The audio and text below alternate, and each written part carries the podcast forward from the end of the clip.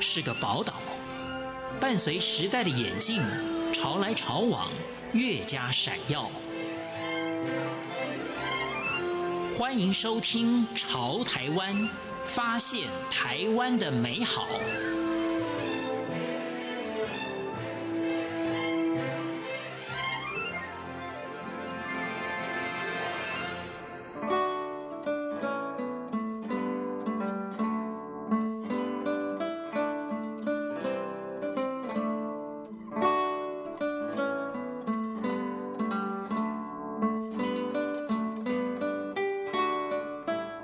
各位听众朋友，您好，欢迎收听《潮台湾》，我是赵伟成。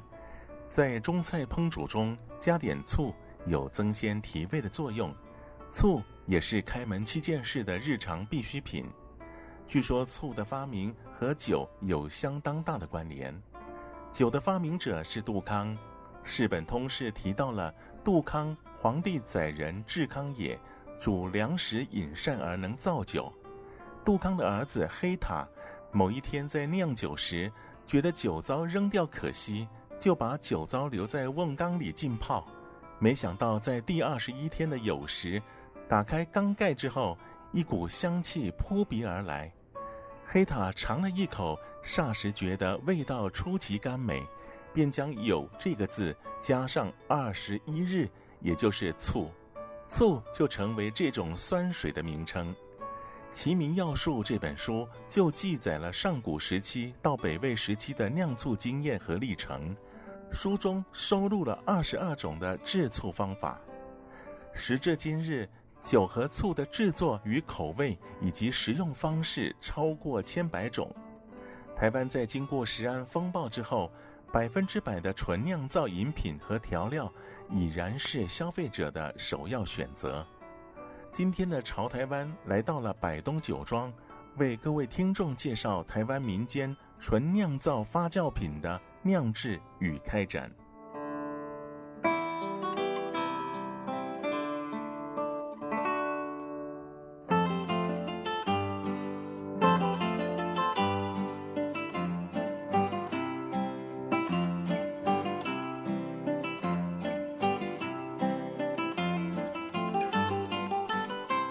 台湾的酒类产制原属政府专卖，直到二零零二年，台湾在加入世界贸易组织 WTO 之后，才开放民间成立酒厂。百东酒庄成立于二零零三年，是政府开放烟酒民营的第一批酒厂，主要产品是纯酿造发酵品，也就是酒和醋。总经理潘宗林是从电子自动控制设备行业跨足到发酵酿造事业，只因为对新鲜事物的好奇，就一头栽进了发酵酿造领域。正因为隔行如隔山，研发初期着实的让这位电子业的老将、酿造业的新秀费了一番功夫去了解业内文化以及制造技术。在资讯还不是那么畅通的年代。他得购买大量的国外书籍来研读，同时边看边实验，投入了大把金钱和时间，才明了饮品酿造的各中奥妙。我为了到国外去收集各种书籍，我花掉的寄书籍的这种挂号费用啊，大概折合台币大概就一二十万。所以当时一本书，你可能买起来台币大概一千多块。但是挂号费可能就要一千多两千多，它费用很高，但是你又不能不付这个钱，不付这个钱，你可能寄到台湾，那个书都烂了，所以就没有用。当时在台湾完全没有那一个环境，因为当时是购买制度，最早期购买制度，民间完全都不可以去碰触，你碰触就是犯法，所以它被锁定得很严格，所以在当时就是要。一直在网际网络，而且以前的网际网络没有现在这么方便，它是要搜寻东西是很困难的，但是你就不停的在里面找找找，哎，认为不错的就赶快，呃，还要用，以前都用 email 啊，大家来来回回的联系啊，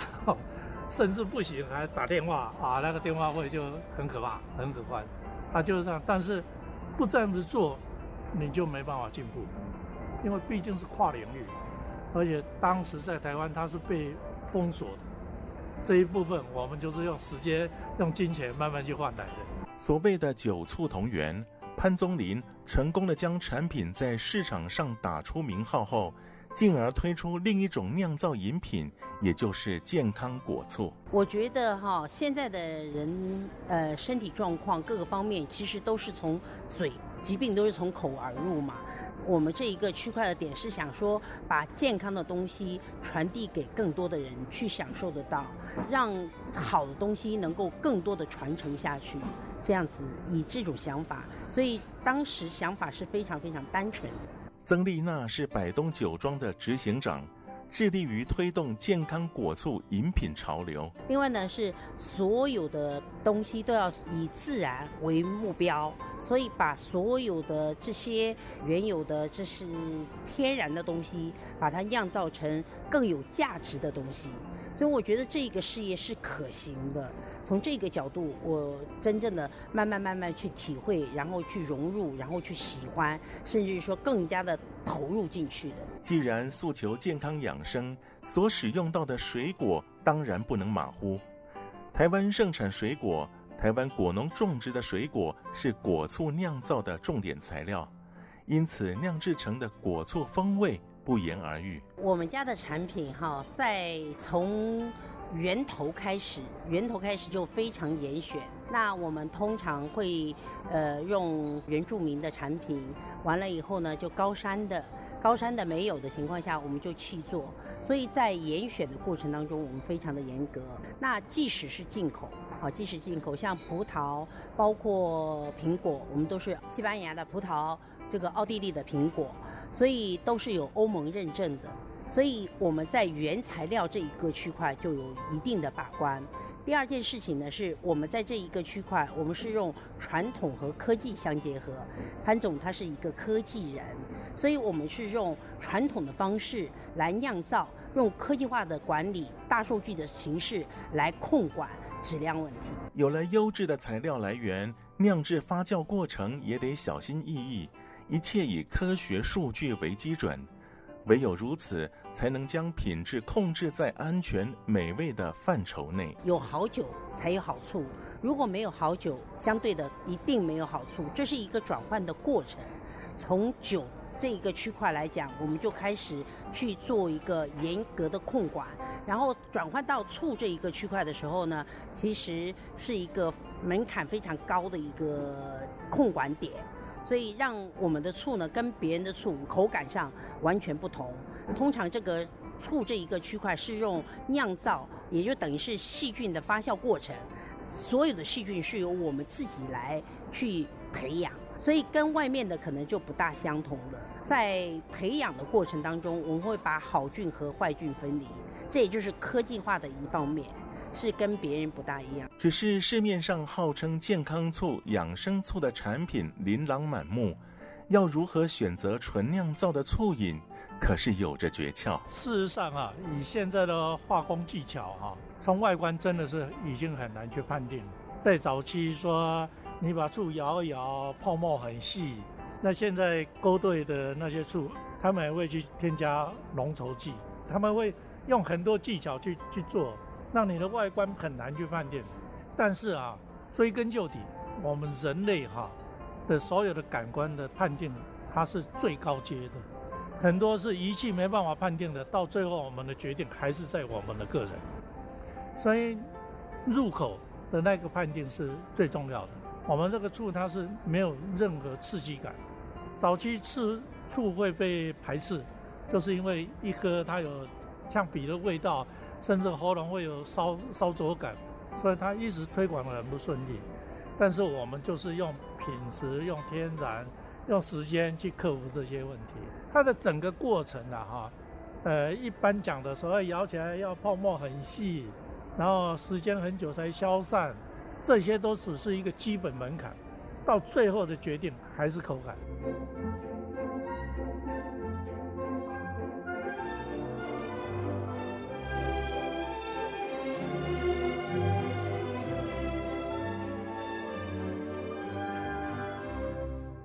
潘宗麟早已事业有成，如果说中年另辟发酵事业是个意外，还不如说他是长期打拼事业所体认出健康养生是何其重要，而将这份理念推己及人，让每个人在生活中都能借由饮食养生获得健康的身体。我认为哈，养生哈是一个追根究底，对人类是最实际啊，也帮助最大的东西。那现在有些报道也就看到十几岁的小朋友，甚至有脑中风的，有三高的，这些都是因为饮食来的。所以到我这个年龄层啊，哈，应该我我们追求的，就是说，只是想把理念传承，想把理念传承。所以我变成很坚持说，做一些养生，啊，呃，从饮食最基本。的改变的东西，所以这只是变成是一个理念的问题。我们在执行，除了生产好的产品，哦，事实上我们一直在教育消费者很完整的养生概念。曾丽娜从中国大陆嫁来台湾二十多年，她也计划将这些饮食养生的健康概念推展到大陆，传达正确的养生观点，让民众知道不要再认为没事吃药治百病的这种谬论。而是从天然饮食中得到生理机能正常、强健安适。我是从大陆来，我也算是大陆的女儿，台湾的媳妇，所以回家是理所应当。那我也是希望说，把好的东西跟自己的娘家人哈共同去分享。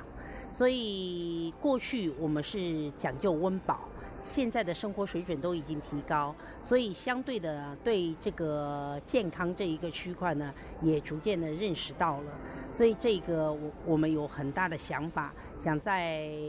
呃最快的速度内回到娘家。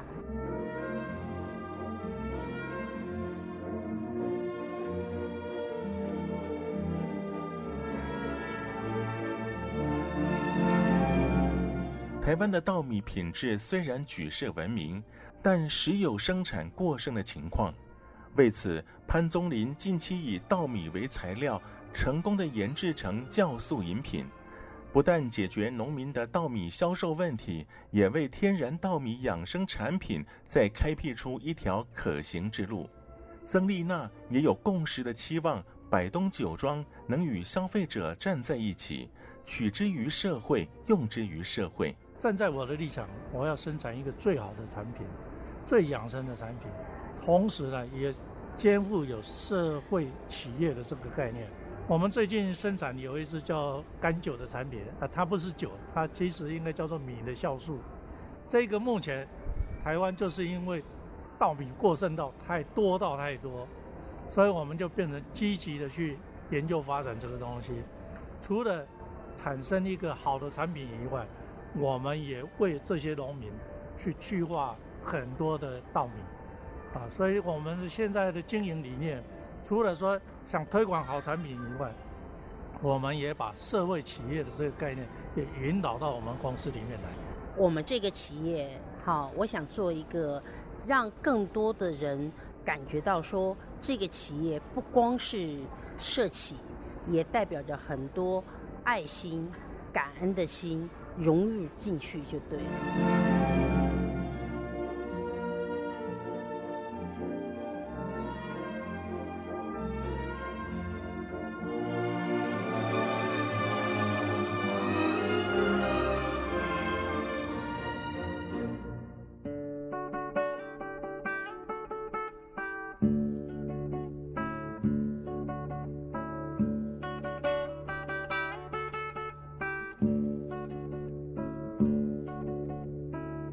本草纲目》记载，醋味酸苦，性温和，无毒，其功效在于消肿块、散水气、杀邪毒。所以说，适量的饮醋有益健康。但是记得，如果是喝酒，就不能开车，开车不要喝酒。我是赵伟成，感谢您收听今天的《潮台湾》，我们下回见。